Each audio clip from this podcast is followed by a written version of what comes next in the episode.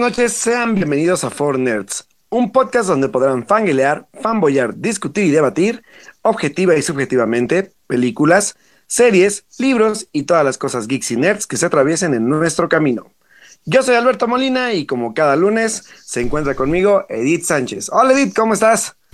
Hola a todos los que se encuentran escuchándonos este lunes 22 de abril.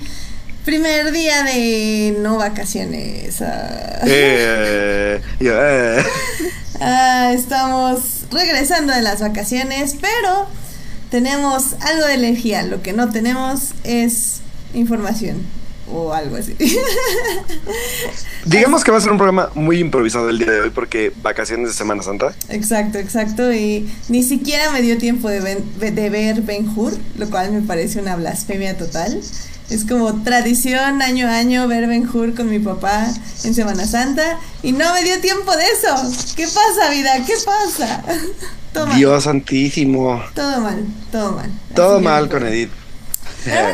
no vimos Ben Hur, pero vimos otras cosas, o sea, cosas, y vamos a hablar de ellas, pero primero pues necesitamos nuestros momentos de la semana, así que, ¿qué tal Alberto? Si nos vamos a los momentos de la semana. ¡Vámonos!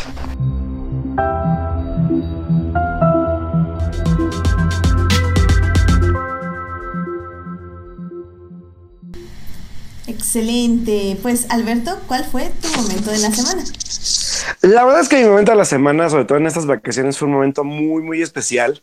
Y voy a hacer la mención porque a final de cuentas, siempre lo hemos dicho, eh, Fortnite siempre ha sido un espacio que nos ha dado como esta apertura para no solamente conectar con otras personas, hablar de los temas que nos gustan, sino también poder hacer amigos, que la verdad es que nosotros hemos encontrado muy buenos amigos dentro de, pues, de este, de este espacio. Y, que tuve la oportunidad este, esta Semana Santa de poder estar eh, conviviendo con una de nuestras queridas fans y siempre atentas eh, escuchas dentro de Forner desde hace muchísimo tiempo y que es Monse Bernal, que está ahorita en el chat. Hola Monse, saludos. Que nos lanzamos, pues eh, bueno, no sé, no sé si, lo, había dicho antes, pero Monse también es parte de este equipo que tenemos de la cuarta pared, que somos ya pues un grupo grande de, de, personas, incluyendo obviamente Edith, que también ha participado en, varios podcasts de, de, este proyecto que, que, inició literalmente con gente que así como Didi y yo tenemos cosas en común que, que, les gusta el cine, que les gustan las películas y que también se ha ampliado de una forma muy interesante esta plática. Y pues ahora sí que puede comprobar que, como lo hemos dicho también desde hace mucho, que los, los amigos de Internet son, también son reales. Ahora comprobé que también Monse Bernal existe y que es una maravilla de persona y que su hospitalidad fue muy, muy bonita. Nos, recibió con los brazos abiertos. Pudimos disfrutar de la feria de San Marcos con ella dar, el rol por el centro histórico, nos llevó a algunas partes este, pues, importantes de, de Aguascalientes. La verdad es que fue un gran, gran, gran momento de la semana porque a final de cuentas este tipo de espacios que tenemos, tanto obviamente Fornets como ahora ha ido creciendo la cuarta pared y que hemos ido creciendo con ella, pues la verdad es que también eh, conocer a Monse fue algo muy, muy, muy padre y muy bonito porque a final de cuentas las pláticas fueron interminables de lo que nos gusta que es de cine, de series de televisión y de muchas otras cosas de la vida que al final de cuentas, ya que tienes el contacto en persona a persona, pues se vuelve todavía aún más interesante, ¿no? Entonces, eh, la verdad es que eh, igual si no han visto Aguascalientes es un estado muy pequeño pero muy bonito, es muy cálido y la fe de San Marcos es un desmadre. la verdad es que eh, es, un, es una, pues una experiencia que también tienen que vivir obviamente y que que les recomiendo que lo hagan y pues disfrutarlo con, con todas estas personas que, que, pudimos ir al, al, pues a la reunión, que, que la Red de San Marcos fue nuestro punto de reunión ahora. Y que por cierto, por ironías de la vida, también cayó también ahí al festejo con nosotros, este, pues uno de nuestros, de nuestros hijos pródigos, que fue Melvin. También pudimos este, convivir con él un rato, platicar, este, tomar unas cervezas, estar ahí pues botaneando, dando la vuelta. La fue, fue, fue una experiencia muy bonita y pues la verdad que qué padre que se pueda hacer esto y obviamente pues tener unos días libres también para relajarse, para conocer más gente, para pues al final de cuentas desafanarse un rato de lo que es la rutina diaria, ¿no? Entonces fue muy bonito y ese fue mi momento de la semana. Yay, muy bien, sí, supongo que me han dicho que la convivencia es buena a veces, entonces les, creeré, les creeré. Pero nada, qué buena onda que se pudieron reunir. Yo una vez tuve la oportunidad de ir ahí a la feria y este está divertido. Entonces, sí, pues qué bueno que Mucha gente, pero mucha gente pero está divertido. Demasiada gente. Sí, mucha gente. Para mi gusto. Pero está muy divertido. Entonces, qué bueno que pudieron convivir un rato y, y qué bueno. Esa es la razón por la que Alberto no vio nada este fin de semana. pero, bueno, spoiler. En fin, pues mi momento de la semana fue un video que puso el Twitter de Looking for Leia. Eh, Looking for Leia es un documental que no estoy muy segura en qué parte del proceso va, según yo va en postproducción, pero es un documental que básicamente está como buscando a todas las mujeres fans de Star Wars para darles como visibilidad. Se está haciendo de hace, desde hace varios años. Y pues Looking for Leia, las chavas que manejan el Twitter y la cuenta, eh, estuvieron obviamente en Star Wars Celebration y en la semana pusieron un hermoso, hermoso video de todas las fans que fueron y obviamente que estuvieron haciendo cosplay durante Celebration. Y es un video súper bonito que nos recuerda eh, que, bueno, que a pesar de que existan troles y gente fea en el internet, la verdad es que al final del día el fandom, el verdadero fandom está ahí y pues básicamente está ahí para hacer cosplays, para divertirse, para ser feliz y para mostrar que lo que aman es hermoso, bueno, más bien la, la serie, las películas, los libros que aman valen mucho la pena y están ahí para celebrarlo, así que Ah, fue, es muy, muy bonito video, ahí se los dejo, ahí está en Twitter y si no se los dejo en la página para que lo vean. muy bien, muy bien. Muy bien, pues con esto entonces nos podemos ir a las noticias de la semana. ¡Vámonos! Noticias de la semana. Eventos. Trailers. Hashtag no vean trailers. Chismes. En, en Nerds. ¿Qué tuvimos de noticias esta semana, Alberto? Ah, pues vamos a, hacer un repaso rapidísimo de las noticias que, que, hubo esta semana, incluyendo una de ellas que para mí es como de las más, este, pues se puede decir más relevantes de la semana, que tiene que ver, no sé si lo mencionamos la semana pasada, espero que no, porque no un poco confundido estos días, pero según yo no dijimos dónde va a ser el próximo Star Wars Celebration, ¿sí? Eh, creo que sí. Ah, y entonces ya ya no es importante. Sí, porque según yo recuerdo que dije que yo no sabía dónde era eso, pero es que no me acuerdo si lo dijimos en el programa o, lo fuera de. Después, fuera Ajá, eso es lo que no me acuerdo. Pero bueno, podemos decirlo. retomo rápido. la, próxima celebración de, del Star Wars Celebration se va a realizar en la ciudad de Anaheim, en California, para que pues ya vayan apartando la fecha, que posiblemente sea igual por, por abril o mayo, ¿no? Según yo. Y pues por ahí nos cuenta Melvin que ya hay gente apartando incluso literalmente hospedaje ya para el próximo año. Entonces es como, ¿what? Ay, pero ni pues, siquiera saben la fecha, o sea, relájense. Pues ya sabes cómo es la gente, es muy, muy acelerado. O sea, o sea, sí entiendo, pero no Aparte, por lo que estaba, eh, yo en la mañana estaba escuchando el podcast de Sky Talkers, donde analizan el tráiler de, de The Rise of Skywalker. Y ellas dicen que les gusta mucho ahora esta nueva locación de Celebration porque sí hay como más cosas que ver, sobre todo que hay muchos food trucks, lo cual me parece como interesante que lo mencionen. Vaya, vaya. Entonces como muchos food trucks y alguien dijo algo de Disneylandia, pero se me hace como raro, entonces no sé, o sea, hay que averiguar bien qué onda porque se oían muy emocionadas y digo, yo sé cero cosas de la geografía de Estados Unidos y cero de... Bueno, está bien, un 10% de, de las atracciones que hay, pero pues no sé, pues a ver, dicen que está muy padre, así que vamos a ver, eso sí que dicen que está más caro, pero no sé. Hay que checarlo, hay que checarlo. Muy bien. Que vayan tramitando su visa y pues ya para que no nos agarre en curva, como quien dice. Se puede decir, sí, exacto. Y a final de cuentas, pues si no han ido, será una buena oportunidad para que puedan descubrir esto en una ciudad nueva y pues ver qué, nos va a traer el próximo año la celebración, sobre todo porque pues vienen proyectos interesantes, ya cierra esta trilogía, va a haber anuncios nuevos, entonces pues yo creo que también sería una fecha importante o una celebración importante para, para los fans de Star Wars. Sí, y pues sí. Y pues sí. y si posiblemente los Forners nos organizamos igual y podemos. Pues ojalá, ojalá, pero yo ya, yo no pongo eh, digo esperanzas porque, ah, porque siempre me abandona, siempre me No, no, no, tengamos esperanza. Okay, ¿Qué has aprendido de tu trilogía nueva? A ver, dime. Ah, que la esperanza nunca muere.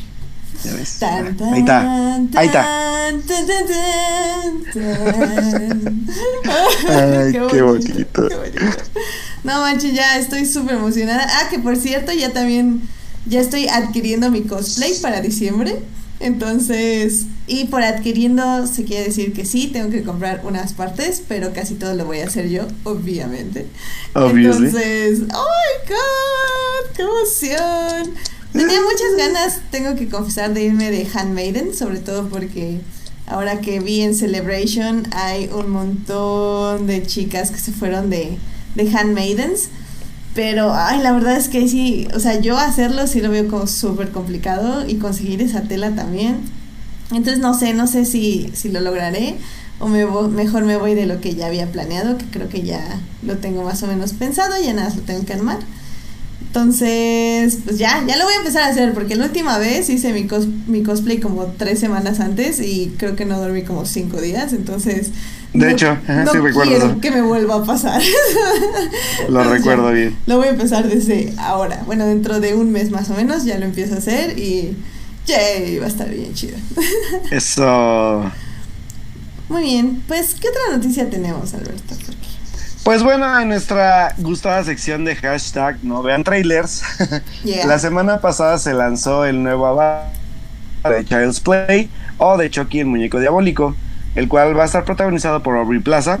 Y que pues la verdad es que es, un, es, un, es un corto muy extraño porque vemos a un Chucky nuevo que está adaptado a las nuevas tecnologías.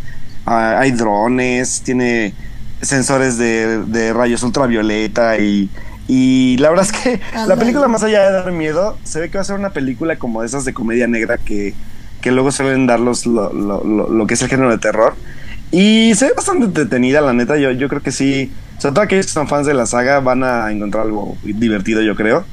Así que pues el trailer de Child's Play pues ya está ahí disponible por si quieren verlo, pero ya saben que hashtag no ven trailers. Pero pues bueno, esa fue también una de las cosas que, se lanzaron la semana pasada. Y pues aparte de esto... Espera, espera, yo, yo, tengo, yo tengo que confesar algo. A ver, venga, venga. Que es que Chucky realmente sí me da mucho miedo. ¿Por qué, Edith? ¿Qué te ha hecho ese moñito? Pues es un trauma que involucra este maltrato psicológico de parte de un familiar, así que realmente sí está como súper traumada. Sí, no, no, era... Eh, es que mi abuela tenía esa peli en Laserdisc. Entonces la portada, pues obviamente, no sé si, si sepan, eh, queridos compañeros millennials, pero un Laserdisc era como un disco totote, así como un vinil, pero era de, de video. Bueno, en este caso era más o menos la calidad de un DVD, pero con mejor sonido, nada más que un disco tototote. Esto fue justo como el Laserdisc compitió un poco con los VHS y los VHS ganaron porque eran obviamente más baratos de producir. Así es. Entonces, este, la portada completa de este mm. disco Laserdisc era la cara de Chucky. Entonces, un tío, este, así me salía en las esquinas con ese disco, así horrible. O sea, me súper mega traumé y. No, Trauma infantil. Sí, no, horrible. De hecho, así cuando iba al blockbuster, en la sección de terror no podía porque empezaba a ver como los VHS y si veía a Chucky sí me asustaba, o sea, era horrible. Te odio, tío. Saludos. Saludos, tío, lo odiamos. Lo odiamos. Este. Ay, qué triste, eso es muy sí. No, y no, no la puedo ver, realmente no, me da mucha cosa. Sí llegué a ver la novia de Chucky, obvio no completa, pero obviamente ya ahí el Chucky daba más pena que miedo, sinceramente. Exacto, sí. que, que, que, siento que va a ser algo así la nueva película, pero un poco menos absurda. Así que pues igual me llama la atención verla a ver qué tal, porque recuerden que además de la trilogía original, entre comillas, ha habido más películas aparte de la no había hecho, que ha habido creo que dos más que se han hecho como de forma independiente y que pues también la gente que es fan de la, de la de esta saga pues también las ha seguido, pero yo la verdad no las he visto, pero esta se ve entretenida por eso, por el aspecto de la tecnología cómo afectó al cambio del personaje y del monito, pues. O sea, ya hay drones, tienen tienen Bluetooth y no sé qué tanta cosa así bien extraña. Sí, se oye como de humor negro, definitivamente. Sí, totalmente, la neta, sí, yo puedo que Está bien, qué bueno que la traigan, supongo. Pero sí, definitivamente yo no la voy a ver, así que ahí me cuentan qué tal. Yay, sí, te, yo te cuento. Muy bien, sí, porque por ejemplo está tenemos un chat bastante ya llenito.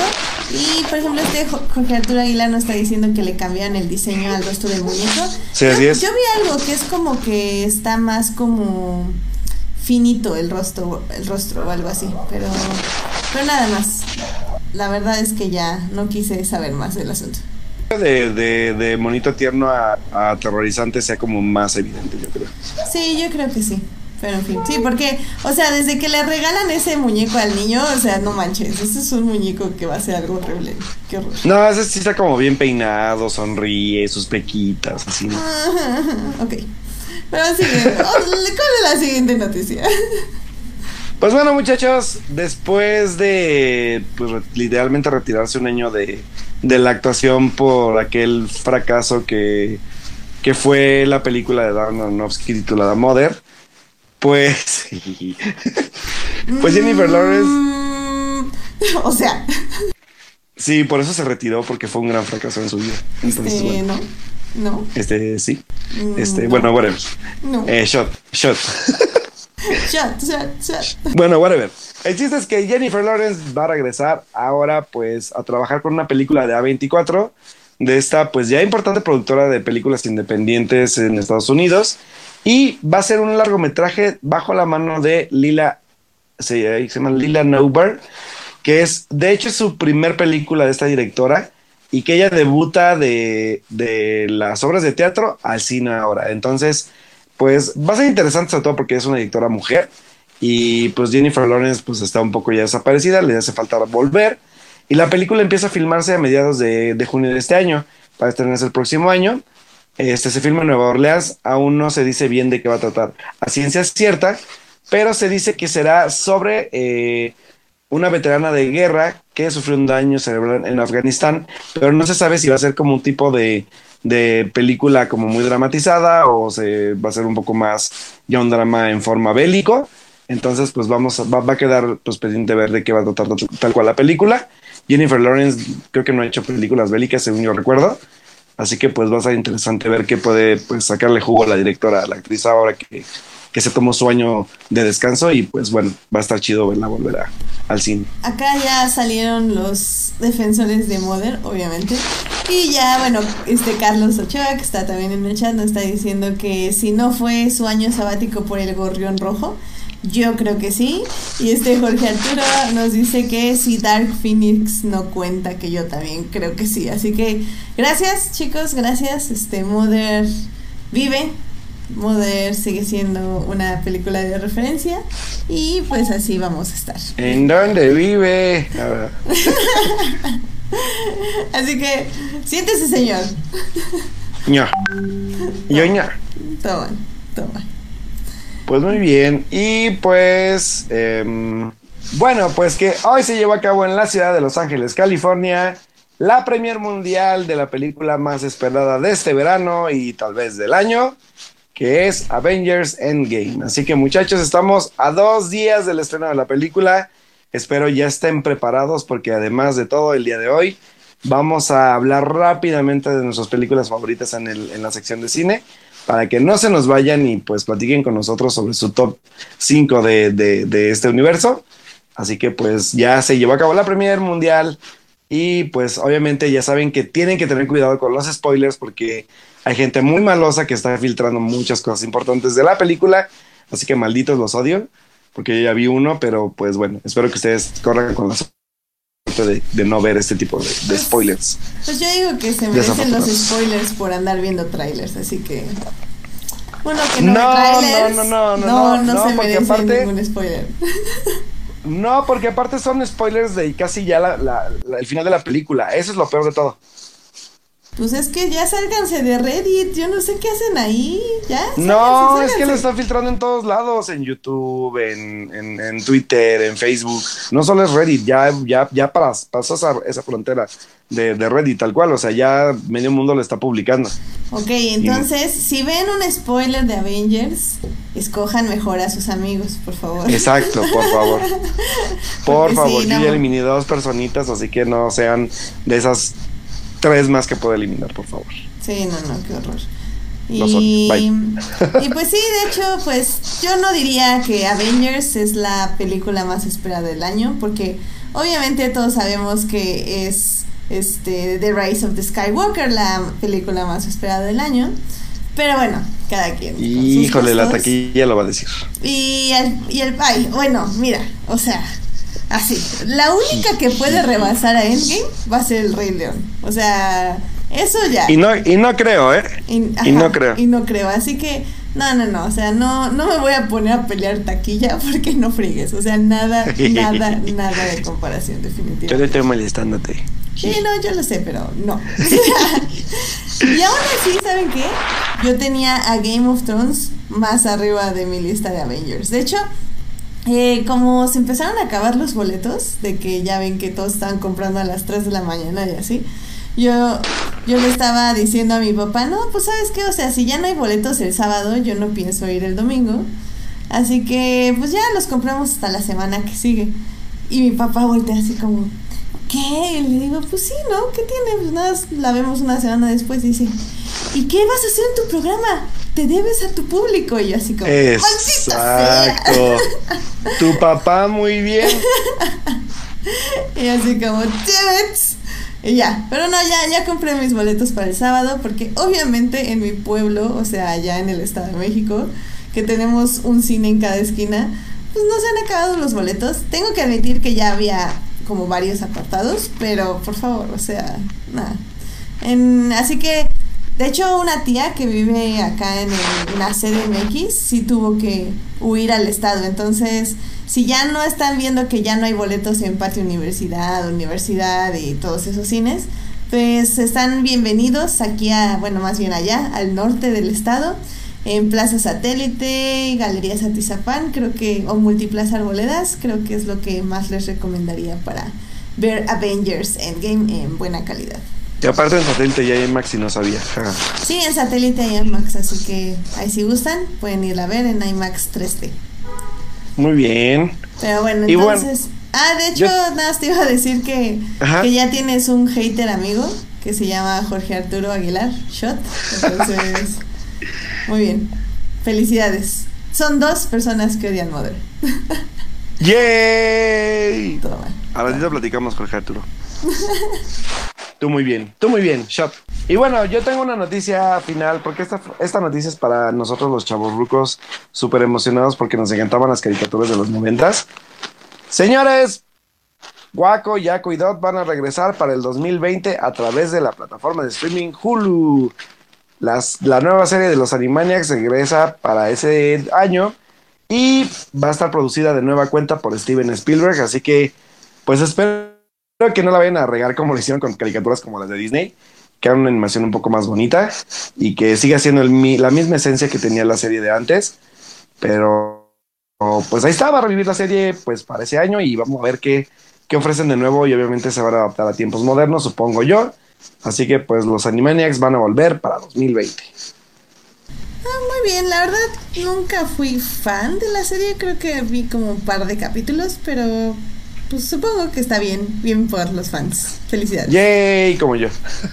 Ahí está, excelente. Bueno. Y ya, esas son las únicas que tengo. Sí, no, yo la verdad no tenía nada de noticias. Así que yo creo que con esto nos podemos ir a las series de la semana. ¡Vámonos! Series. Televisión. Streaming. En. For Nerds bien, pues este fin de semana obviamente se estrenó el segundo episodio de Game of Thrones.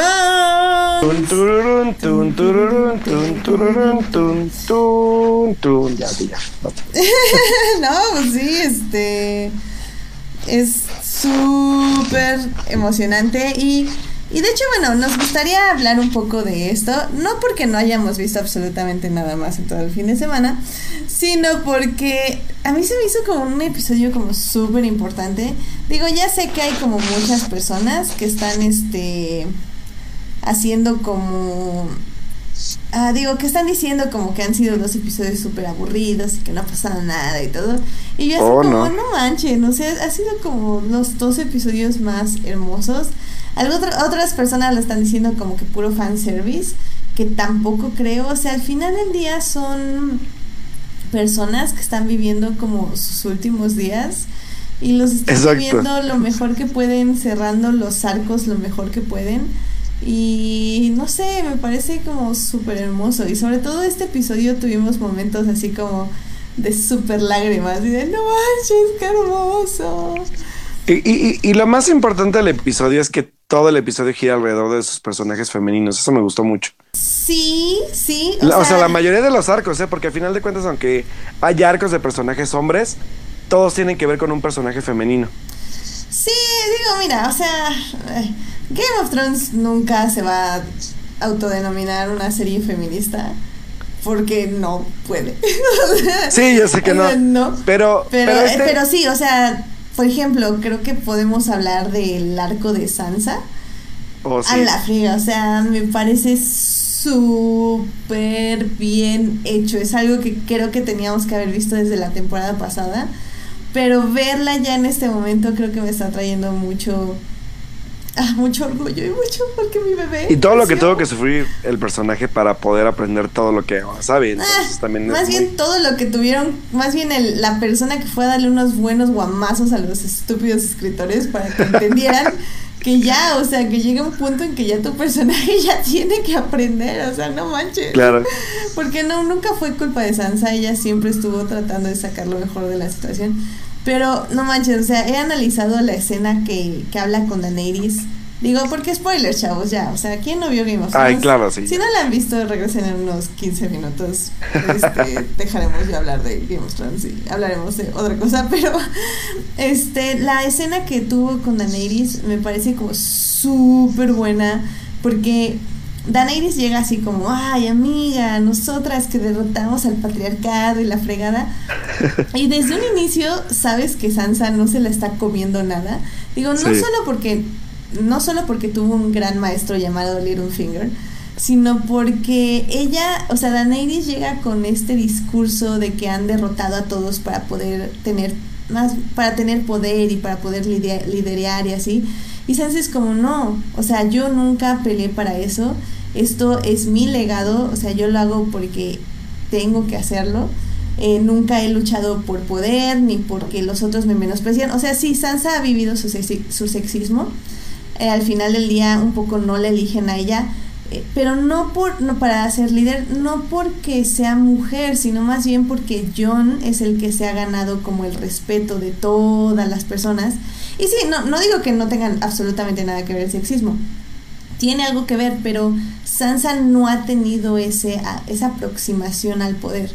Entonces, desde ese momento, y ya cuando le dicen a Daenerys, ay, debía haberte agradecido, y le pone la manita y todo, yo decía como, hmm, Sansa, algo está aquí pasando algo raro, así como que, amigas, por siempre, no lo creo. No, no, no. Y cuando le dice lo del norte, ella así como, oh, Tómala. That's my baby. Y me encanta también porque Daenerys se está dando muy cuenta de un poco lo que significa la lealtad en el norte. O sea, la lealtad creo que en el norte es algo que, que es muy diferente a lo que ella, o sea, ella ha recibido lealtad por agradecimiento, lo cual está bien y es una lealtad como súper importante y no digo que sea menospreciada, pero la lealtad en el norte tiende a ser mucho más de lazos, creo yo, más de lazos de, de honor, de, de amistad, de familia, y esos lazos eh, de cierta forma, no sé si son más fuertes, pero al menos tienen como más emoción en ellos. Entonces, por ejemplo, cuando llega Tion y le dice, ah, sí, reina, ¿cómo he estado? Ya llegué, ya está por allá. Pero en el momento en que voltea a hablarle a Sansa y a decirle, pues vengo a pelear por ti, Lady Sansa, y la Lady se queda así como, ¿qué? y así como, no manches. No, no, así me mató, o sea, y Sansa con esta emoción contenida, bueno, ni tan contenida, pero toda esta emoción. No, no, no, yo dije, Sansa, reina, te estás llevando todos los episodios. Te amo. y si mueres, moriré yo por dentro. sí, lo que te decir, me preocupa el próximo capítulo, pero pues ya veremos. Sí, ya sé. Ah. Que aunque tiene muchos defensores a su cargo, ¿eh? bueno, o sea, a su disposición. Sí, pero Brienne no va a estar ahí. Eh... No, pero por lo menos Tyrion y este güey, ¿cómo es este baboso? Ah, ¿cuál de Este, el que dijiste, este, ese nombre de este güey.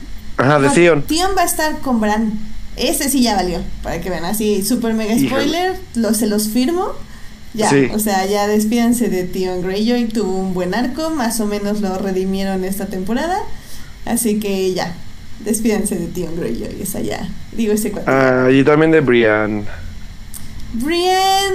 Ah. Ay, no, por favor. Yo tampoco quiero, pero algo me dice que sí. Es que no manchen, ese fue otro de los mejores momentos del episodio. Oh, sí. Creo que es un momento que que amé, o sea, también lo he visto ya como otras seis veces, porque al inicio me pareció como que, bueno, más bien, ya la conclusión que llegué y creo que amé, es por la manera en que reacciona ella cuando Jamie le dice, no, sí, ya ve, arrodíllate y todo, o sea, titubea, no tanto porque no se lo merezca, porque obvio se lo merece, sino porque también tiene miedo, o sea, imagínense todas las veces que la menospreciaron, que, que la engañaron para hacerla creer que era querida y así. Entonces también yo creo que ella misma estaba protegiendo de que fuera una broma. Y de hecho se nota un poco en el momento que ella se arrodilla y sale un close-up de la mano de Jamie como moviendo los dedos.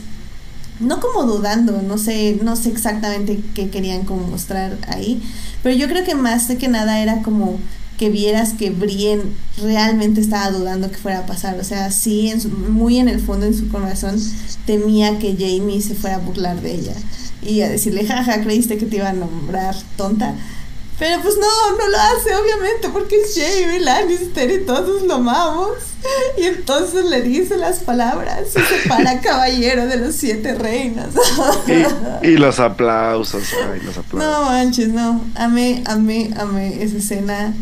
Brienne está en todos nuestros corazones. No quiero que muera porque también si muera ella se va a morir parte de mi corazón. Sí, la neta, sí. Ya veremos, yo, yo, yo digo que sí, porque al final de cuentas ese sería un, un cierre emotivo del personaje, pero pues ya veremos si pasa o no. Pero no manches, se tiene que morir, no sé, o sea, chido. Porque si no, no sé qué va a pasar. Claro, claro, sí. Ah, es súper triste. Ah, ya estamos llegando al primer arco de cierres importantes dentro de la serie, así que pues vamos a ver. No, y Mientras Mientras la, mientras la mendiga de Cersei está sentada en su trono tomando vino. Y ahora, bueno, antes de pasar a eso, nada más quiero mencionar también a Arya. Porque, no sé, le iba a poner como mi momento de la semana. Porque, no sé, ahorita justo mi me, me mostró los videos de esta Leslie Jones. Que hace como reacciones sobre ciertos momentos del capítulo de Game of Thrones. Y yo, no manchen, la que puso sobre ese momento de Arjen Gendry está como súper genial porque era como exactamente la reacción que yo tuve.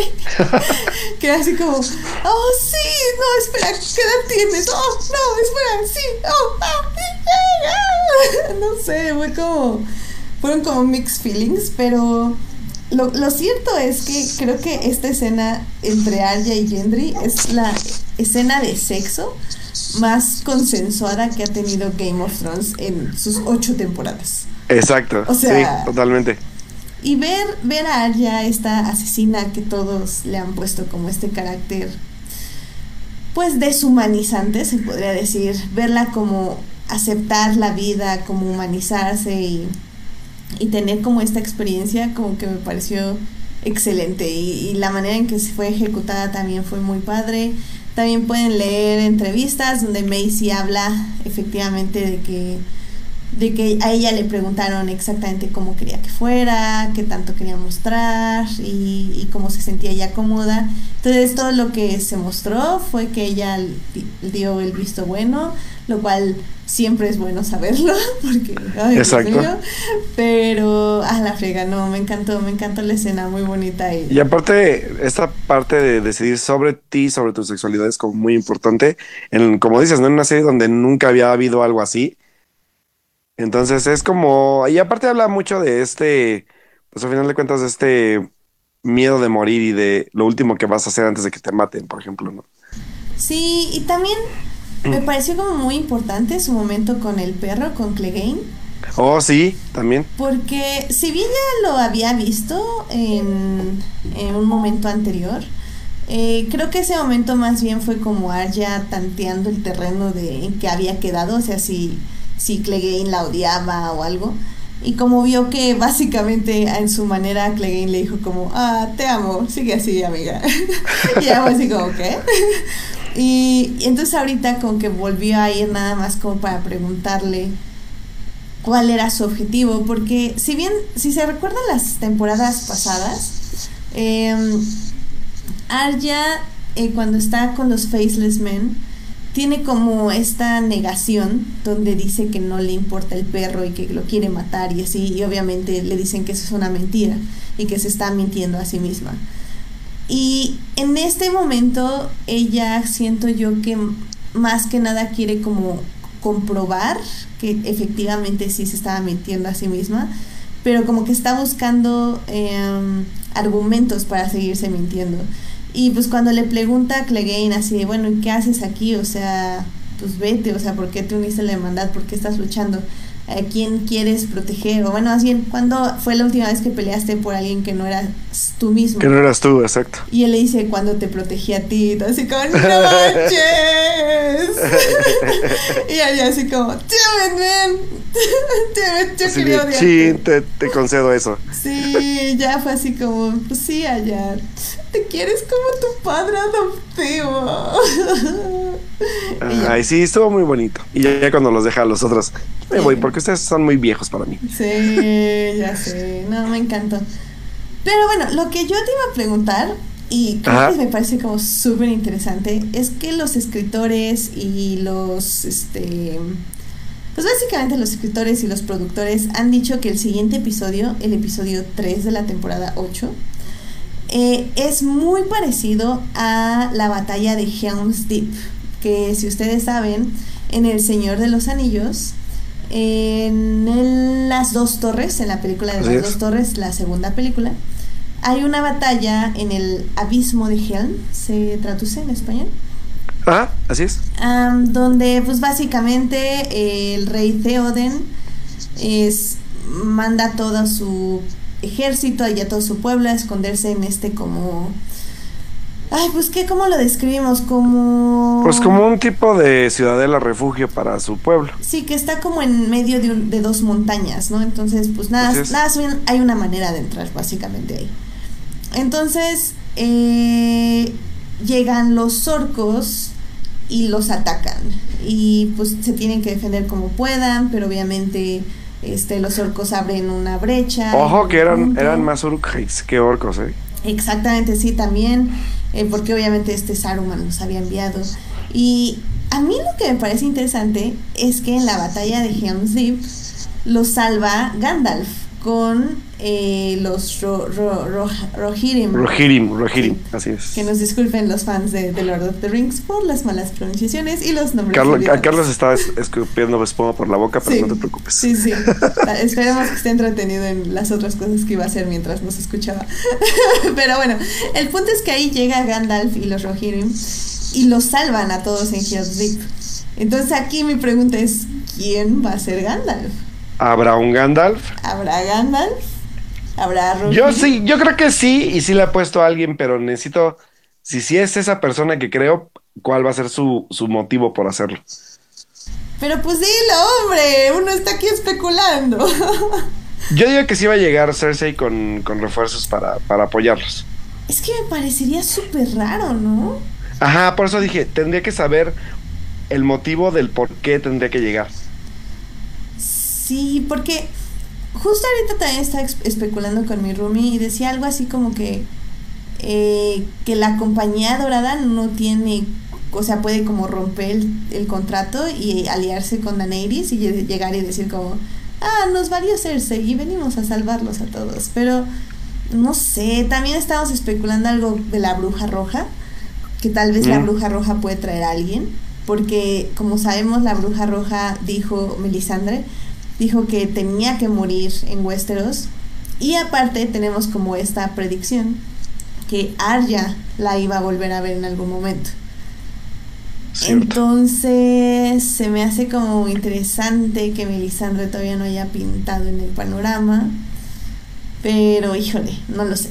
Nos quedan ya cuatro episodios. Y esto está muy cañón. Y recuerden que este episodio es de los, de los, eh, si no es que el, episodio mejor producido dentro de la, de la televisión. Y creo que va a costar más que la batalla del abismo de Helms. Y yo mal no recuerdo que leí, ¿eh? O sea, si va a ser un episodio muy, muy bien producido. Digo, con la batalla de los bastardos ya tuvimos como un, un, un, un, sneak peek de lo que pueden hacer. Y pues acá sí va a estar muy interesante porque es mucho efecto especial. Es manejo de cámaras en dos planos diferentes contra bueno, el campo y dentro del dentro de lo que es todo Winterfell. Y señores, muchas muertes seguramente. Sí, sí va a haber muchas muertes. Y la verdad, no sé qué espero, porque a, a pesar de las predicciones y todo esto, creo que a mí me parece extraño en el aspecto de que si fuera una serie como más straightforward, este tercer episodio sería el último, en teoría, ¿no? O sea, porque es como, ah, derrotamos al rey y ya. Entonces me parece muy interesante que la batalla de Winterfell sea el tercer episodio, porque eso quiere decir que nos faltan otros tres. Entonces, y sabemos que los últimos dos también son una batalla. Entonces es como, hmm, qué interesante, qué interesante. Sí, eso me llama bastante la atención, sobre todo por serán capaces de superar su propio episodio dentro de la temporada. Eso es lo que yo me pregunto mucho. Sí, va a estar interesante. La verdad, tengo mucha curiosidad, pero sí, lo que sí estamos seguros es que si bien ya algunos van a estar llorando desde el jueves, que vean Avengers. Exacto. Eh, otros vamos a llorar el sábado y luego vamos a llorar el domingo. ¡Qué emoción! Va a estar muy intenso el fin de semana, señores. Pura tragedia. Tragedia. Ya sé, tragedia. Y pues ya para concluir este mini análisis de Game of Thrones, eh, tengo que, decir que la canción eh, final, la de sí. la canta Podrick durante la durante el episodio y me parece muy bonito el montaje que hacen con los personajes, muy acertado. Pero eh, la canción final ya en los créditos la canta Florence, Florence and the Machine, que tengo que decir que Florence and the Machine es como uno de los grupos que, bueno, mi hermana es como súper fan hardcore de Florence. Y a mí la verdad me gusta muchísimo, tengo muchas ganas de conocer a Florence y no sé, como que siento que su energía es como súper especial. Me encanta a mí tenerla, por ejemplo, en los maratones. Es Florence, ya los últimos cinco kilómetros, es de, siempre escojo como tres canciones de ella y ya los tengo en loop, son como mis power songs, porque me ponen de súper buen humor. La culpa es de Sofía. Sí, no, es Sofía completamente. Obviamente la vamos a ver ahora que venga aquí a la Ciudad de México en junio. Ya, o sea, vamos a acampar porque obviamente la queremos ver hasta adelante. Entonces, sí, gasté un dineral y yo, las que me conocen saben que yo no gasto en conciertos y tenía que verla hasta enfrente. Bueno, espero verla hasta enfrente. Y bueno, el punto de esto, aparte de mi amor por Flores, que si este es amor ah, bien, está bien. Mi hermana, o sea, no terminas. Un, un, programa hablando de Flores, pero en fin. El punto es que ella canta esta canción al final de, de, las, de la serie, bueno, del episodio. Y me parece muy interesante por dos cosas. Una, eh, ya habían dicho eh, los productores que va a haber como varios cantantes que se van a juntar para hacer un disco. Bueno, ya están las canciones y que creo, según tengo entendido, que al final de la, de la temporada va a salir este disco con varias canciones. No me super mega crean, pero creo que va a ser así. Y bueno, ya vimos que una de estas canciones fue la de Florence, que de hecho si se meten a YouTube, de hecho se las voy a dejar en la página para que lo vean, pero si se meten a YouTube de HBO, subieron la canción con las letras de la canción durante el, el video y está de lágrima total, o sea, el montaje que hicieron juxtapuesto con la letra y cómo canta Florence, no manchen, vean el video y si no sacan una lagrimita, realmente es porque no tienen corazón. No tienen corazón. No tienen corazón. O sea, eligieron los momentos más tristes para ilustrar la una de las canciones más tristes que ha tenido Game of Thrones. Y, y está increíble. Váyanlo a ver, por favor. Está en el YouTube de Vamos a checarlo. Y si no lo dejas en la página, ¿no? Sí, y lo dejo en la página. Y pues sí, tiene razón este Jorge Arturo Aguilar eh, la canción es muy parecida de Lord of the Rings. De hecho, sí la compararon eh, con la canción que canta Pippin, justo cuando está con Theoden y Boromir va a sacrificarse por los deseos locos de su padre. Esa canción es hermosa, también la pueden escuchar en el soundtrack del Señor de los Anillos o ver la película de nuevo, ¿por qué no? Y, pero es hermosa y, tiene... Y aparte el montaje. Y el montaje es muy bonito. Creo que obviamente me sigue gustando más la del Señor de los Anillos en el aspecto de cómo se usó la serie durante el momento de la película, porque en este momento de la serie sí es bonito, pero no siento que sea tan bonito. Pero ese montaje de Florence en el YouTube de HBO, ufa, está hermoso. Así que vayan a ver y lloren. Como dice Julián García, Dice que Sam los salvará a todos y que va a estar pura llora, llorarera. Van, van a llorar. Llora, llora, llorar y llorar. Eso. Eso. Y pues sí, vamos a estar llorando y pues ya. Ah, qué cosas. Qué cosas. Ah, ya sé, ya le falta poquito para ver. Qué emoción. Falta muy poquito, sí. Pero bueno, en fin, este, pues yo creo que con eso podemos concluir esta reseña de Game of Thrones, al menos de que quieras agregar algo más, Alberto. Pues no, solamente estar pendientes de ver pues qué pasa, hagan sus teorías, hagan sus quinielas y a ver cuántas muertes nos toca ver este próximo episodio. ya sé. ya sé, ya sé. Y pues nada más aquí rápido en el público, este Uriel, hola Uriel, nos está saludando en el chat y nos dice que él odia a Mother por la manera en que Héctor la reseñó en Crónicas del Universo.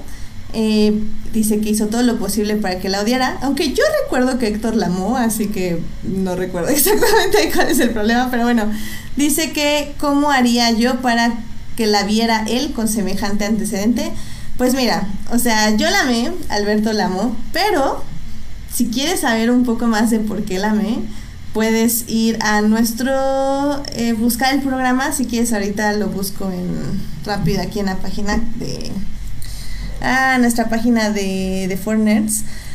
Y pues hoy en nuestro programa especial de Modern, donde fue uno de los primeros sismas, sino el primer sisma, donde yo di mis argumentos de por qué la amaba y Alberto dio sus argumentos de por qué la odiaba. Y pues ahí ves si te convenzo de verla y o echarle nada más un vistazo. O tal vez hasta que te convence a Berto, pero tengo que, tenemos que decir que yo gané ese round, así que tal vez te convenza. True that. Bueno, pues con esto, mientras busco el programa donde hablamos de Modern, vámonos a la sección de cine. Películas. Cine. Cartelera comercial en Fortnite. Pues ya estamos en la sección de cine. Y pues la verdad es que queríamos darles un. Pues un pequeño resumen. o no sé. De que. Y ya te están diciendo que nunca das batalla en el chat, Alberto. Todo pero bueno. Te puedes ir a defender si gustas. Ya, ya vi, ya vi. en fin. Eh, les queremos dar como un pequeño resumen, se podría decir, o nuestro top 5 de las películas del universo MCU o como se le conoce la saga del infinito. Em, creo que en definitiva tenemos que decir que, bueno, al menos yo tengo que decir que si bien sí me gusta el universo y he visto como todas las películas, no me considero como súper fan. O sea, creo que están bien y ya. Pero digo, aún así tengo mis favoritas, o sea, no lo voy a negar para nada. Eh, no sé tú cómo te sientas al respecto de la saga del infinito, Alberto. Pues yo soy muy fan, la verdad es que, eh, sobre todo porque esta, pues todo este, este trayecto que hemos vivido a lo largo de 10 años, pues a cada uno de nosotros nos afectó de formas diferentes en nuestro paso de la vida como fans de los cómics y cinéfilos y fans de personajes tan importantes como son los de Marvel. Y la verdad es que para mí sí forma parte importante de mi educación cinéfila, sobre todo porque marcó no solamente pues un resurgimiento del cine de superhéroes y un pues obviamente un punto alto casi casi de, de, del subgénero, sino también que marcó un cambio importante dentro de la industria de Hollywood porque vimos algo inaudito, o sea, vimos películas para formar todo un, un universo completo como nunca antes. Entonces, esto marca también para mí un antes y un después dentro del cine, a final de cuentas, porque permite abrir más, eh, pues, más formas narrativas, más este, apertura a diferentes tipos de actores. Marvel hizo algo, algo importante que es también tener como mucha diversidad dentro, dentro de sus actores, eh, a lo mejor forzadas, a lo mejor a veces sí, a veces no. Pero también la forma en que contaba sus historias y cómo nos, nos unían todo este tipo de hilos conductores para llegar a lo que llegamos ahora o lo que vamos a llegar dentro de dos días. La verdad es todo un logro. Eh, Kevin Fitch y pues obviamente esta, esta alianza de Marvel con Disney y Marvel con, con también con Sony en un deal medio extraño. Pero para mí sí es un paso importante dentro de la industria y, y para muchas cosas que vienen después, ¿sabes? O sea, no solo Marvel, eh, ya tenemos igual Star Wars, este, la alianza de Fox con Disney, o sea, muchas cosas que han, que han dado pie gracias a ese tipo de universos de, de, de Marvel, ¿no? Entonces creo que sí, para mí es importante. Y pues llegamos al, ahora sí que al episodio culminante de, de, de 10 años de, de ver los, los, los que, las escenas post créditos, de ver las películas en el cine. Que, que, por cierto, yo la única película que me perdí en el cine de todo el universo fue la de la de Winter Soldier. Los demás todas las vi en cine, todas. Sí, no, yo en ese aspecto, pues sí, o sea, las vi definitivamente todas. O sea, no, no, no voy a decir que me perdí alguna, porque sí Sí, fue así como, pues fue importante, o sea, eran superhéroes, es superhéroes, o sea, no, no podíamos no verlas.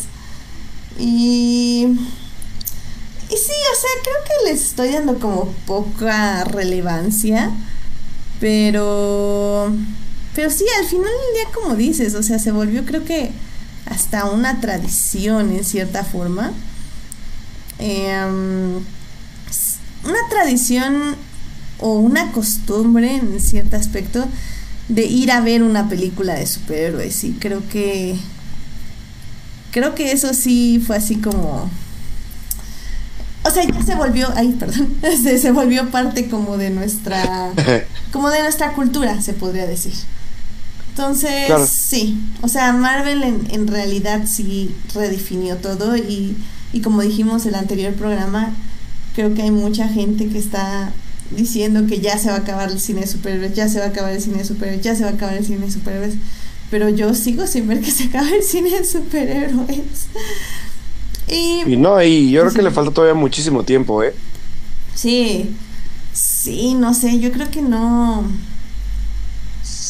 Ah, pues sí, es que, no sé, o sea, han salido películas malas, han salido películas buenas, han salido pero, o sea, por ejemplo, ah, pues hace poco, de hecho, vi ya por fin Los Cuatro Fantásticos, la que dirigió Josh Trank.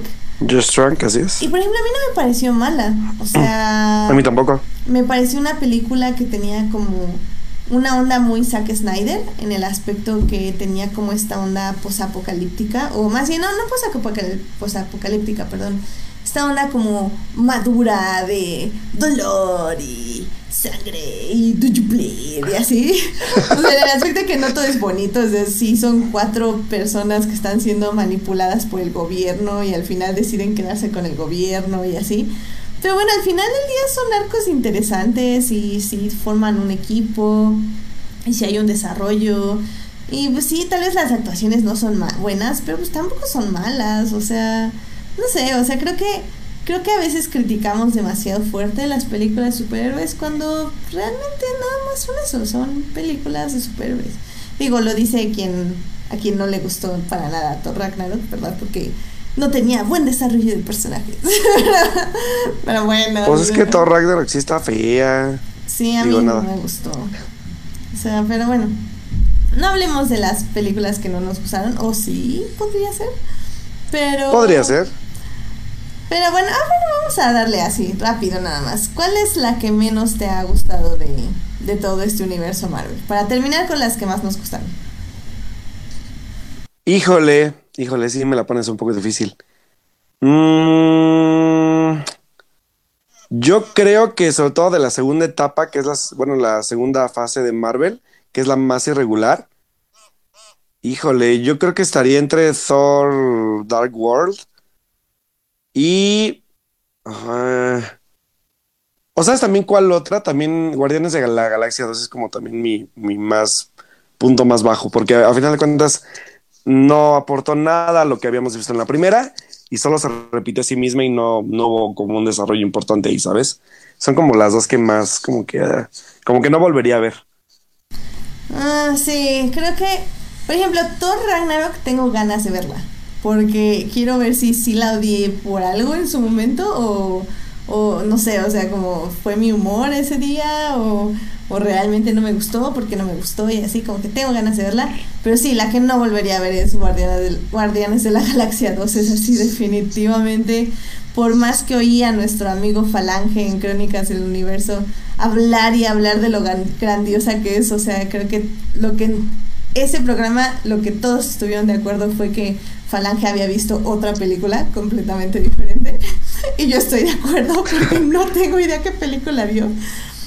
Pero sí, Guardianes del Universo, digo Guardianes del Universo, Guardianes de la Galaxia 2, creo que es como de la peorcita. Tal vez sí, sí la verdad Thor, Thor Dark World, sí, también. Mm, ni siquiera me acuerdo bien qué pasa ahí. Ajá, es que la, la, cosa es que nadie se acuerda de qué trata esa película, ¿sabes? sí, Iron Man, Iron Man 3 y 2, realmente tampoco la recuerdo bien. Fíjate que Iron Man 2 me gusta mucho y 3 es mala, pero creo que sigue funcionando por Robert Downey Jr. Eh, sí, es que creo que el problema de todas esas películas que estamos mencionando es que los personajes vuelven a cometer los mismos errores.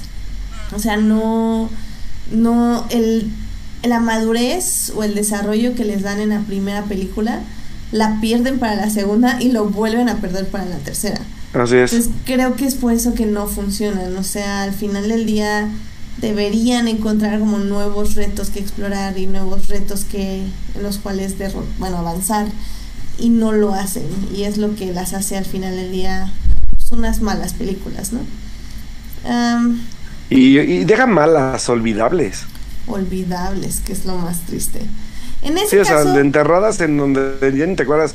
Sabes que existen pero ni siquiera recuerdas cuál era el arco quién eran los villanos. La neta así es como de Este Jorge Arturo Aguilar nos está diciendo que deberíamos tomar algo para la memoria en vez de culpar a las películas. ay, qué buena onda. ay, ay, ay. Es que es fan de Thor Ragnarok. Eso lo explica todo. Mm. ah. Ah, no, no es cierto. Con razón. No, no, sí, o sea, al final del día, pues. Pues así, o sea, también está este lema, o sea, no todas las películas son para todos y no todas las películas son para ti o para mí o así. Entonces, eh, algunas sí voy a decir que sí son malas, pero otras puedo decir que tal vez, por ejemplo, Thor Ragnarok simplemente no era para mí y ya. Entonces... Sí, igual, la verdad es que, ¿sabes cuál es mi problema con Ragnarok? Que abusa de todos los recursos que está usando. A mí no me parece mal que abuse, a mí me parece mal que no uses los recursos que tiene en el momento que tiene que usarlos. O sea, lo discutí en su momento hablando aquí en el podcast, pero un ejemplo muy claro para mí es el poder del rayo de Thor. O sea, ¿por qué lo usas en su batalla con Hulk y no lo dejas como una gran revelación al final con su batalla con Hela? O sea, es un desperdicio completo. Igual la canción de Led Zeppelin. O sea, ¿por qué la usas en la primera eh, escena y la vas a usar al final con la escena clímax? O sea, ¿por qué no la quitas de la primera escena y la dejas solo para el clímax? O sea, para mí Thor Ragnar fue cuestión de elementos de organizar para un mejor desarrollo de personajes. Aún así creo que si hay un desarrollo, nada más le hubiera como, como ajustado cositas, como más pulido cosas, como para que ya quedara bien. Pero bueno, obviamente no soy directora y obviamente no Exacto. soy entonces está bien. Sí. Así es la vida. Pero bueno, sí, como nos diste este Julián, eh, hay de todos los gustos. Eh, dice que menos las dos primeras de Thor, esas fueron solo para gastar dinero. que ojo, a mí la, la uno sí me gusta, ¿eh? A mí también la uno sí me gusta. Sí, me divierte mucho. Tenía, fue una de las primeras películas con ese humor tonto infantil. No sé, me gustó. A mí me gusta. Sí, a mí me gusta mucho la uno también, la verdad. Pero bueno, pues hablando de, de las canciones, digo más bien de las películas que nos gustan de Marvel, ¿cuáles dirías que son como tus tres favoritas? Guardianes de la Galaxia es mi número uno, siempre Forever and Ever, porque vino a, vino a demostrar que no necesariamente tienes que llamarte Vengador para hacer una película de, como, como una película coral o de varios personajes en una sola, sin necesidad de hacer un chorro de películas para también presentarlos, que la verdad es que es algo que le valoro mucho a James Gunn, la forma en que hizo cohesión con personajes que nadie conocía en una sola película de forma rápida, eficaz y sobre todo que funcionó muy bien dentro del cine. O sea, la verdad es que Guardianes de la Galaxia sigue siendo y será, yo creo que dentro de mucho tiempo todavía, mi película número uno de, del, del MCU. Mm, después yo creo que sí, Iron Man. Iron Man, obviamente, porque primero marcó el, inicio de toda una era. Y también por la forma en que John Favreau dirigió al personaje y, y que vino también a ser un poco diferente la, la, historia del superhéroe, ¿sabes? O sea, no es un superhéroe como clásico del el viaje del héroe, o sea, lo tiene y todo, pero va como bordeando clichés que siempre ha tenido el cine de superhéroes. Sobre todo por la personalidad de Robert, Robert Downey Jr., la forma en que le imprime esta personalidad de ser él mismo como Iron Man. Y también esos plot twists que, que, que da hacia el final, que, que son súper cínicos y a la vez son muy funcionales. Obviamente la revelación de que él es Iron Man y de cómo va a afectar al universo de, de superhéroes más adelante. Y mi otra película favorita del universo cinematográfico de Marvel, pues yo creo que sí me quedo con Infinity War, porque es como el, como la cúspide de, de, todo lo que vinimos viendo detrás, ¿no? O sea, el, el, unir a ya todo este tipo de, de, amenazas que no significaban nada hasta ver a Thanos, el cómo tienen que ahora sí que ver por, por en verdad el universo tal cual y no estarse peleando como en Avengers para ver quién de todos salva al universo, por ejemplo. O sea, creo que Infinity War se marcó un antes y un después dentro de este universo cinematográfico. Y ahí es que, bueno, voy a decir rápido mis otras dos para que ya sea rápido. Capitana Marvel y mi otra película favorita es Capitán América, el, el primer Vengador, que es la primera película de, de, del Capitán América. Sí, no me gusta Winter Soldier, lo siento mucho, pero mi película favorita del Capitán América sí es este, el, el primer Vengador. Muy bien, pues pues yo no sé, o sea, lo, he estado pensando, sobre todo he estado como, este Carlos nos invitó como a una super dinámica que hace, eh, donde vamos quitando películas y defendiendo otras y así para como formar un top de todas las películas de Marvel. Y creo que es como bastante interesante porque nos pone como a, a pensar qué películas preferimos de otras y así.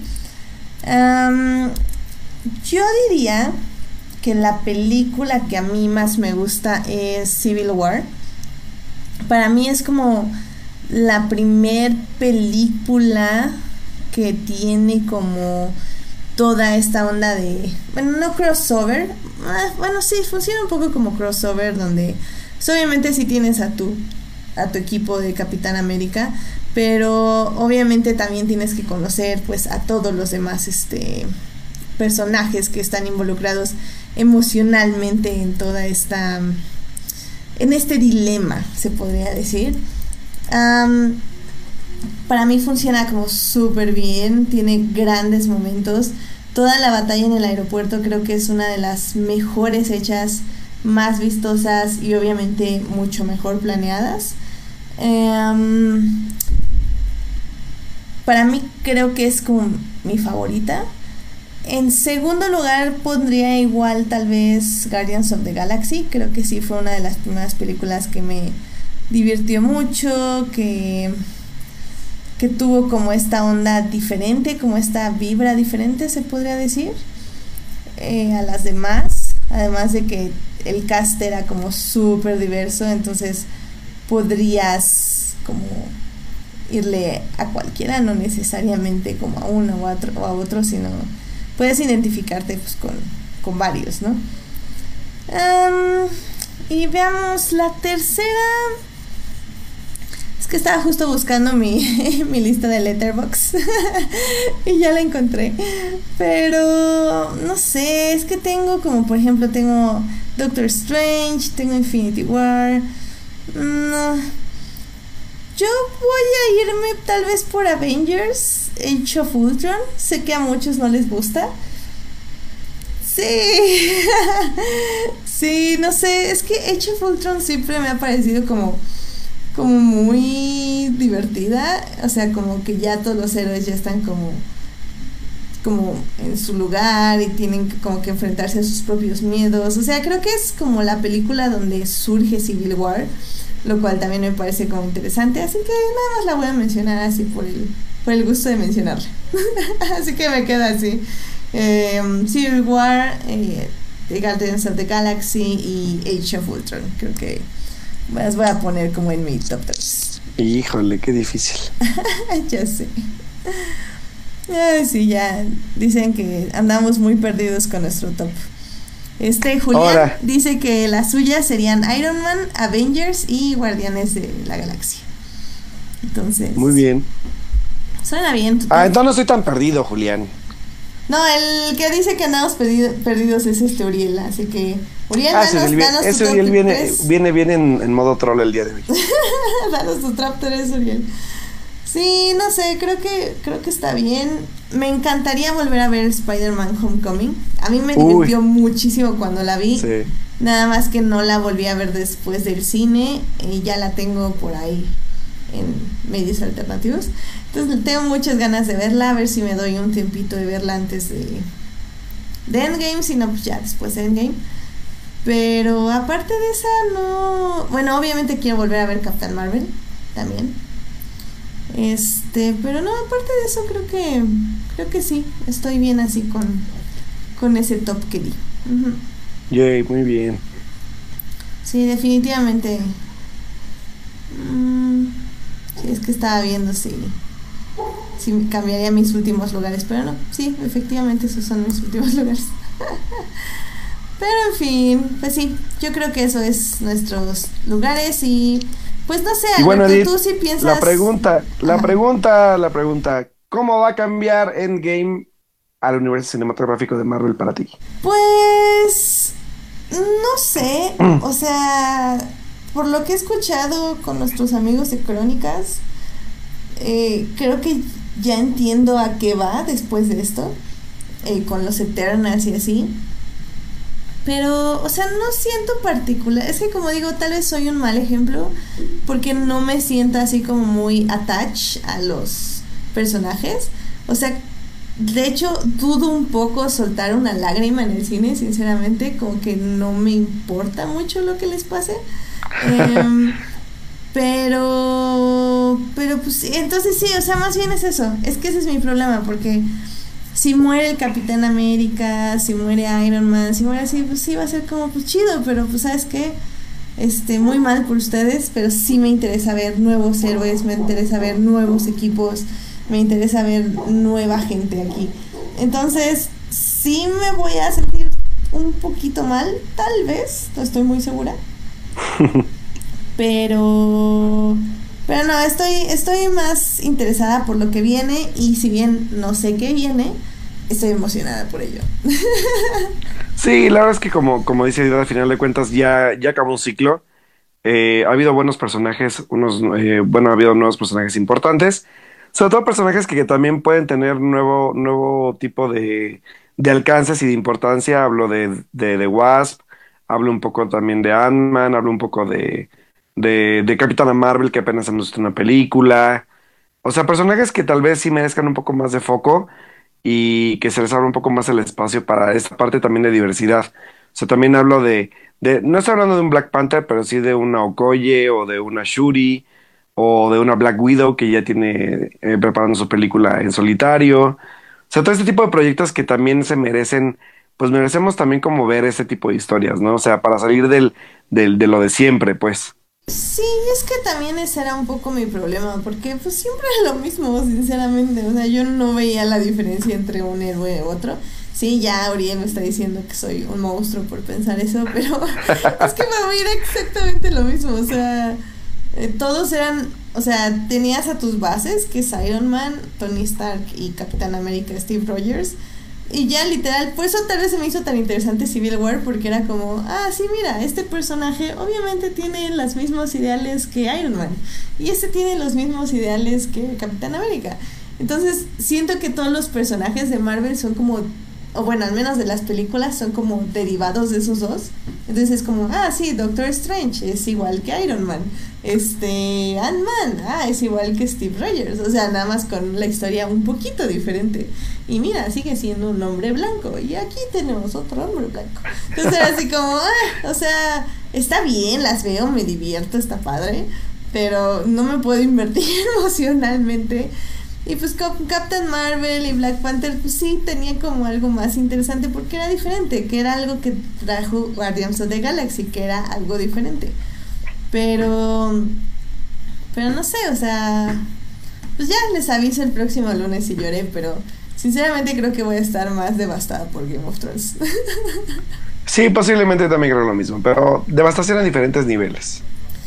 Pues mira, este Julián ya nos está diciendo que, que nosotros, bueno, es que ustedes lo ven por el lado del cine y no como fans de los cómics. Ahí es donde se ve el cómo hicieron las películas a modo que gente que no es fan de esos personajes se volvieron seguidores. Mmm pues supongo. Sí, o sea, digo, a mí no me ganaron. O sea, definitivamente no estoy yendo a comprar un cómic.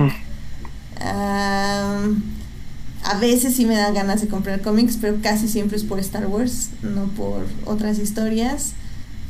Eh, pero, pues, no sé, o sea, sinceramente, pues sí. O sea, está bien, como digo, no todo es para todos y no todo es para mí. Pues Así que, pues sí, o sea, disfrútenlos, les llévense sus pañuelos para llorar en el cine. Y pues pásenla súper chido y váyanse disfrazados, porque ese es el chiste, supongo que ir a las 3 de la mañana al cine, ¿no? Porque si no, no le veo otro punto, sinceramente. Sí, la neta es que sí. Eh, pero bueno, pues sí, entonces diviértanse y pásensela súper bien. Y pues ya estaremos aquí el próximo lunes discutiendo. Yay, pues ya estamos todos listos. Aunque hay muchos que van a ir a las funciones de las 5 de la mañana, de las 4, no sé qué, qué de ahí se van a trabajar, no tengo idea. Pero pues, como buenos fans, hay que disfrutarlo, no criticar. Y por favor, evitar spoilers, faltan dos días, por favor, ya están a nada de ver la película, pueden evitarlos con facilidad sin entrar a las redes sociales. Así que pues vamos a ver cómo cierra un ciclo importante para el cine. Y pues sobre todo ver y disfrutar, como dice Edith, este tipo pues de, de, cintas que, que, tanto nos han llenado últimamente y que tanto nos han dado, ¿no?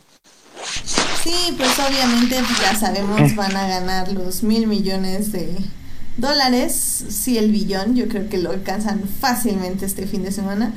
Así que pues va a estar interesante también ver este fenómeno mundial en la taquilla. Así que... Cheers. Sí, aquí estaremos para hablar de ello. Y pues yo creo que con eso podemos terminar el programa, Alberto.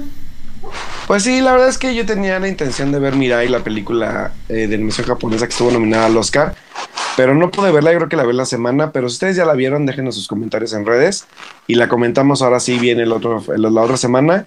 Obviamente, no, bueno, más bien no la otra dentro de dos semanas porque pues la otra es Avengers, pero este, pero igual para hablar un poquito también de, ese tipo de cine que nos gusta mucho y que por ahí también Julián comparte mucho con nosotros. Así que pues espero igual ver Mirai esta semana para que podamos platicarla pronto. Muy bien, pues ay, yo a mí también se me olvidó una recomendación que creo que este está padre, la verdad. Si tienen Tumblr, vayan y pongan. Se llama Chris Watch, Watches Scott. C-H-R-Y-S Watch, Watches Got. Eh, lo pongo en la página para que lo encuentren. Pero no manchen, me encanta. Creo que es una chava, estoy casi segura. y hace como unos recaps bien buenos de Game of Thrones que me dan mucha risa. Ay, se me olvidó mencionarlos este, ahorita que hablábamos de Game of Thrones. Y ufa, lo, tienen que ver. A mí, a mí me da mucha, mucha, mucha risa. Casi, casi se acaba el episodio y, y estoy refrescando la página para ver qué más pone. Entonces, pues, vayan a verla. Em, Alberto, dinos, ¿en dónde te pueden encontrar, leer nuestros seguidores? Pues bueno, chicos, también pueden encontrar en eh, mi Twitter como Alberto Molina con doble O. Estoy compartiendo pues ahí a veces lo que opino de las series o películas que voy viendo y también pues he comentando algún tipo de temática acorde a las cosas nerds que me gustan, videojuegos, libros, cómics o lo que se me atraviese. Así que pues ahí estamos platicando y pues nos estamos leyendo por ahí. Cualquier duda, comentario, sugerencia, pues ahí, ahí nos, nos estamos platicando, ¿vale?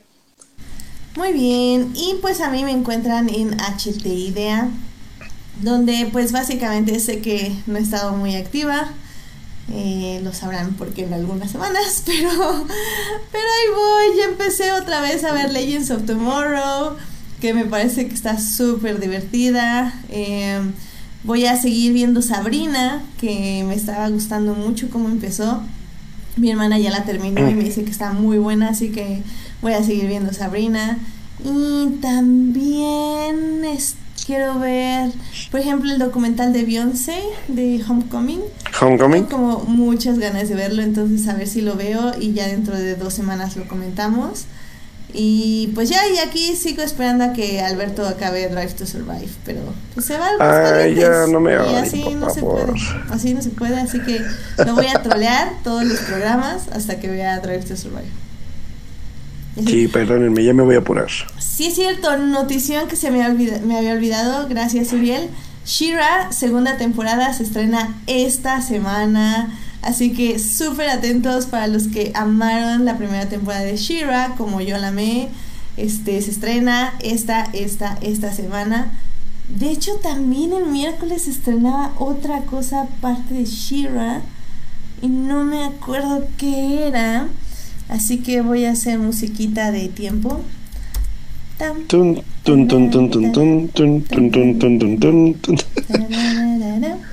Que por cierto estoy viendo Victoria, pero si quieren también lo discutimos, me está gustando mucho este Victoria. Digo, sí, son fans de las series de época y así, creo que Victoria es una como súper buena opción. Ah, ya, ya, aquí está. También el día de mañana se estrena la que probablemente sea la última temporada de Cobra Kai em, por YouTube. Entonces, véanla. A mí me gusta, me gustó muchísimo la primera temporada. Creo que fue una de las más grandes sorpresas del año pasado, si no mal recuerdo, si fue del año pasado. Eh, es una gran serie que habla de esta como colisión de generaciones y de la masculinidad de tóxica y cómo se transmite y cómo se expresa en las personas. Creo que esta es una serie que vale muchísimo la pena la primera temporada. Tengo muchísimas ganas de ver a dónde llevan todo esto la segunda temporada. Esperemos que no nos decepcione. Así que mañana se estrena Cobra Kai. El miércoles estrena Shira segunda temporada la próxima semana tenemos la nueva temporada de 100. La que sigue tenemos temporada de Lucifer. Y así nos estamos yendo. The Good Fight, gente. Estoy viendo The Good Fight. The Good Fight es la mejor serie del año. Y eso que aún no termina. y no termina el año. Vean The Good Fight. La encuentran en Amazon Prime. La primera temporada está más o. No está genial, pero no está mala. Pero a partir de la segunda temporada, ufa, o sea, se están volando la barda. O sea, neta, esta gente de Good Fight, estos escritores, están cañones. No puedo dejar de, enfatizar esta serie. Y pues tenemos mucho que ver, tenemos mucha tarea.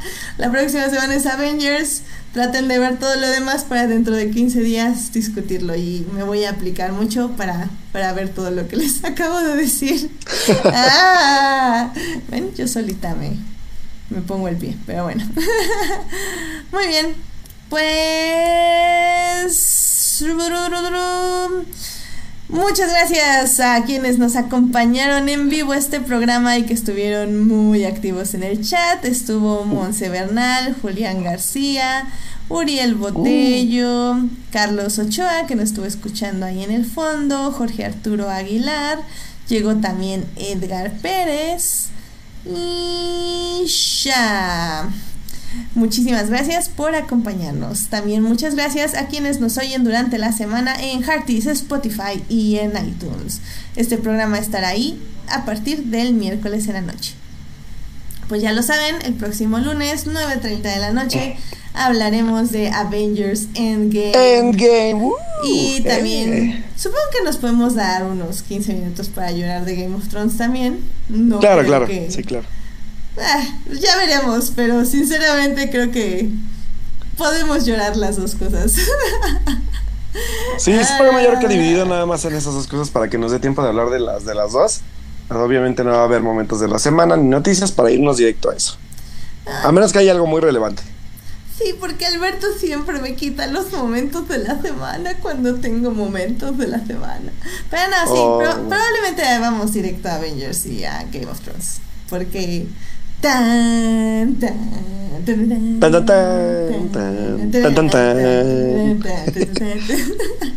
y así. Pero muy bien.